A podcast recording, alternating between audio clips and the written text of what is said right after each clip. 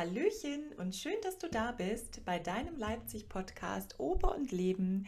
Ja, in der Reihe Back to the Roots, äh, wisst ihr ja bereits, dreht sich alles um meine persönlichen Höhen und Tiefen als Sängerin. In mehreren Folgen werde ich euch über meine Erfahrungen, Freudenmomente und Ängste der letzten zehn Jahre, aber auch aktuell berichten.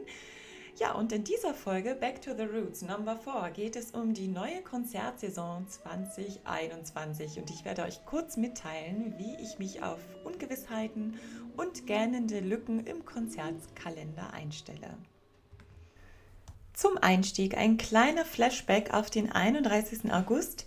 Die Saison sollte ja ganz normal starten und dann das. Einer der größten Player, die Columbia Artists Management International, ist insolvent. Ja, und nun Saison 2021. Die letzten Monate mit Konzerten vor einem geschmälerten Publikum und meine Arbeit als Kulturbotschafterin und dem Podcast Oper und Leben haben mir einiges gezeigt. Nichts ist, wie wir es kannten. Im April und nach der Überwindung der ersten Krise der Verzweiflung kam dann auch bei mir eine Welle der Euphorie auf und ich habe mich zunehmend auf die Chancen eines Umbruchs konzentriert.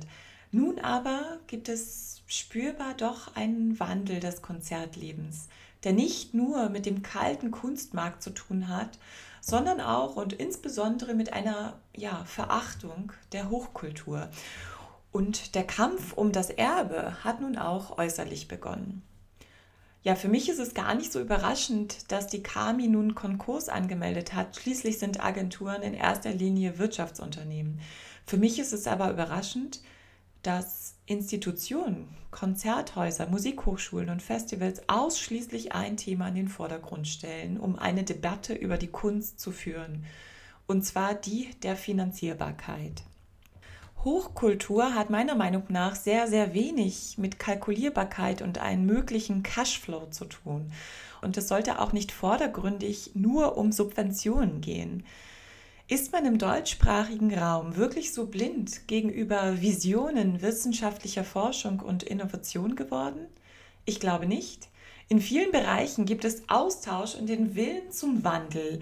Nur im Forschungsbereich Geisteswissenschaften und Kunst habe ich den Eindruck, dass der Mut zur abstrakten Annahme, die eine Geistesleistung ist, aus den Augen verloren wurde. Als klassische Sängerin besteht mein Hauptwerk mich mit einem Musikstück auseinanderzusetzen, das sich im Regelfall nicht auf Anhieb erschließt und ich auch gar nicht kenne.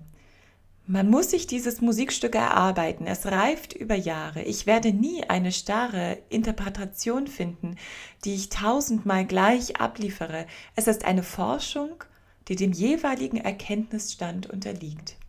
Dieser Prozess ist nicht messbar. Diese Arbeit ist nicht messbar, weil sie unendlich ist. In dieser Arbeit gibt es immer Neues zu entdecken, Analogien zu erforschen und Stilistik zu hinterfragen. Eine unendliche kritische Auseinandersetzung ist hier möglich.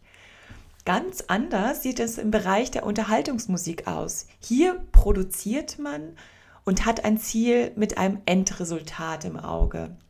Aber auch hier nehme ich deutlich wahr, dass die Beatles in Interviews über Instrumentationstechniken sprachen und heute im Fokus steht, wie viele Fans ein Stadion füllen, wie man sich dabei fühlt, so erfolgreich zu sein. Also eigentlich, wie man sich fühlt, so viel Geld zu haben.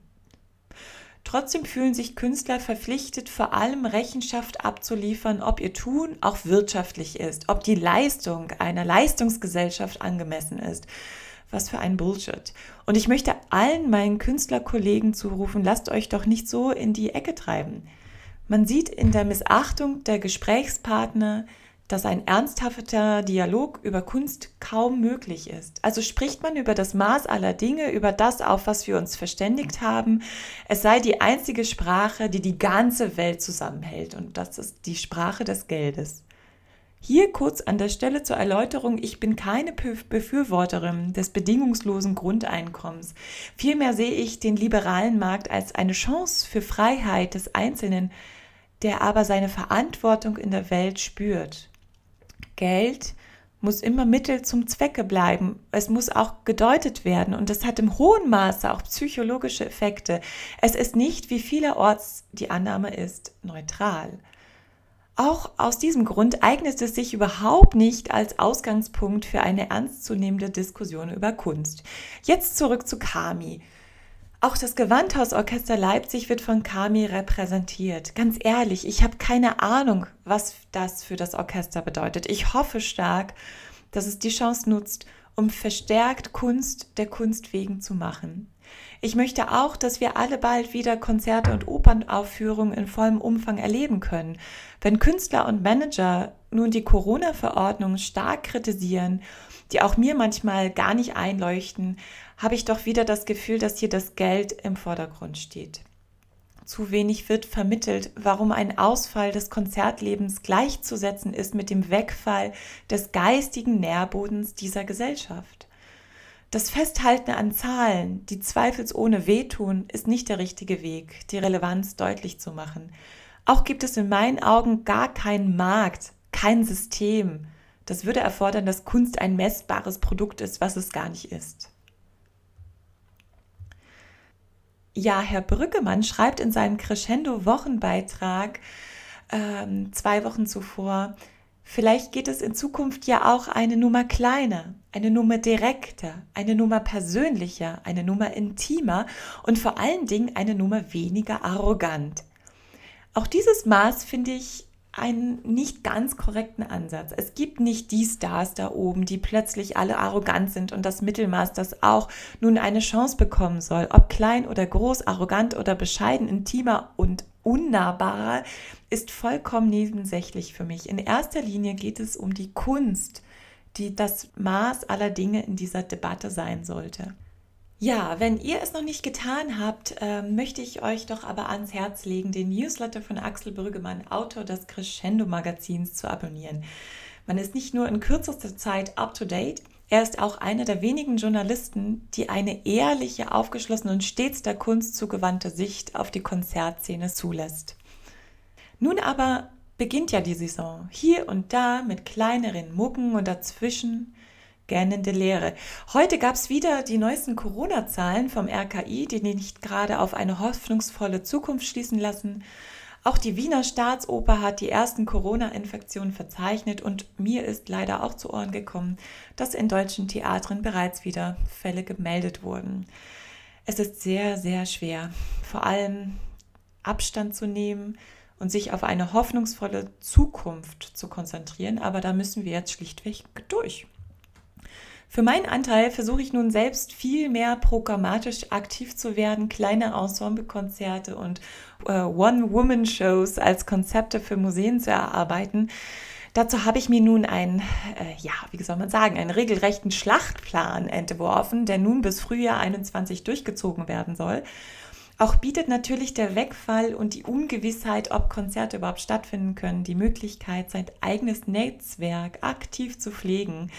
Das war in den letzten Jahren nicht wirklich meine Stärke und die Voraussetzung dafür ist doch auch, dass man überhaupt die innerliche Bereitschaft hat, sich Woche für Woche flexibel seine Termine ähm, zurechtzulegen und wieder von vorne zu planen, wenn wieder was über den Haufen geworfen wurde. Ja, wenn vor Corona mein Terminkalender viel mehr von außen bestimmt war, habe ich jetzt den Eindruck, dass das alles viel mehr selbst in die Hand äh, genommen werden muss, frei nach dem Motto Be Your Own Manager. Ach, dazu gibt es übrigens auch einen ganz tollen Podcast des ehemaligen CEOs der Wiener Staatsoper Bernhard Kerris. Mir ist das manchmal ein wenig zu sehr Build Your Career mäßig, aber vor allem in Sachen Motivationsschub hilft es, den Podcast zu hören. Ja, die Herausforderung für mich jetzt besteht darin, dass man nicht die ganze Zeit wie ein aufgeschrecktes Kaninchen rumläuft, weil man die ganze Zeit das Gefühl hat, dass man noch mehr tun müsste. Also habe ich mir erneut äh, die Methode von Stephen Corvey ins Gedächtnis gerufen.